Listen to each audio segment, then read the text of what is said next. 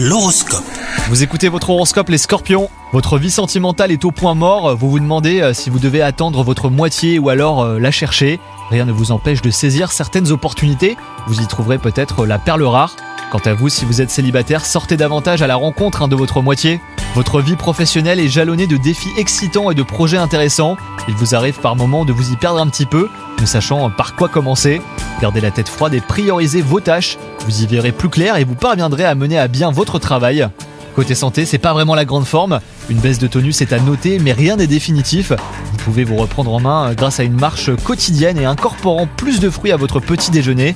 Vous renverserez vite la vapeur et vous retrouverez votre énergie habituelle. Bonne journée à vous